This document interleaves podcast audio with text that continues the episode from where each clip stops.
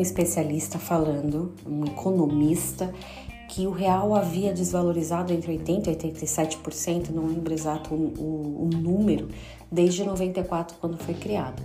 Eu achei curiosa, não consegui encontrar esta informação para dizer que é verídica. Achei muito, mas de fato, lendo aí outras notícias, a gente pode confirmar que de fato a inflação foi tão grande que o valor diminuiu, o poder de compra diminuiu. Segundo o site Globo, né, o G1, uma notícia que eu vi, um real de hoje valeria apenas 12 centavos na época.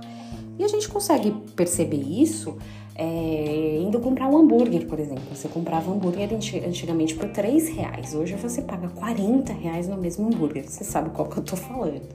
Um batom, um shampoo, um carro, tudo isso a gente vai vendo como ao longo do tempo o valor das coisas vai ficando mais caro e o poder de compra vai diminuindo. Antigamente isso era um, um, privilégio nosso, brasileiros, né? Mas hoje em dia o mundo todo sofre com a inflação e tem ficado horrorizado, né? Como o poder de compra está diminuindo.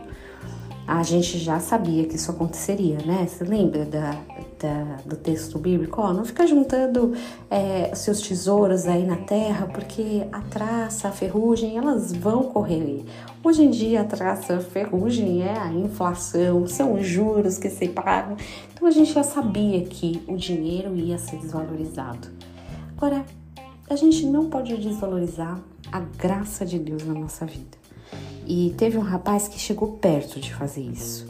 Se você falar em Juízes 6 e ler a história, você vai ver que é uma história de Gideão. Ele foi chamado por Deus para liberar o seu povo. E é engraçado, a partir do, do verso 12, eu só vou ler um pedacinho para você é, ir acompanhando aí, mas ele fala que o anjo do Senhor apareceu a Gideão e lhe disse: O Senhor é contigo, homem valente. Aí Gideão com a síndrome do real, que desvalorizou, que antes valia um, agora vale só 12 centavos, disse: Ai, Senhor meu, se o Senhor é conosco, por que, que veio tanto desgraça? Por que veio tudo isso? E do que é feito todas as suas maravilhas que os nossos pais nos contaram, dizendo: Não fez o Senhor subir do Egito? Porém, agora o Senhor nos desamparou e nos entregou nas mãos dos midianitas. Então se virou o Senhor e disse: Vai nessa tua força e livra Israel das mãos dos midianitas. Porventura não te enviei eu? E aí, ele mais uma vez, se achando 12 centavos, disse: Ai, Senhor meu, com quem eu vou livrar Israel? Olha, a minha família é mais pobre em Manassés e eu não consigo nem comprar um hambúrguer. Eu sou o menor da casa do meu pai.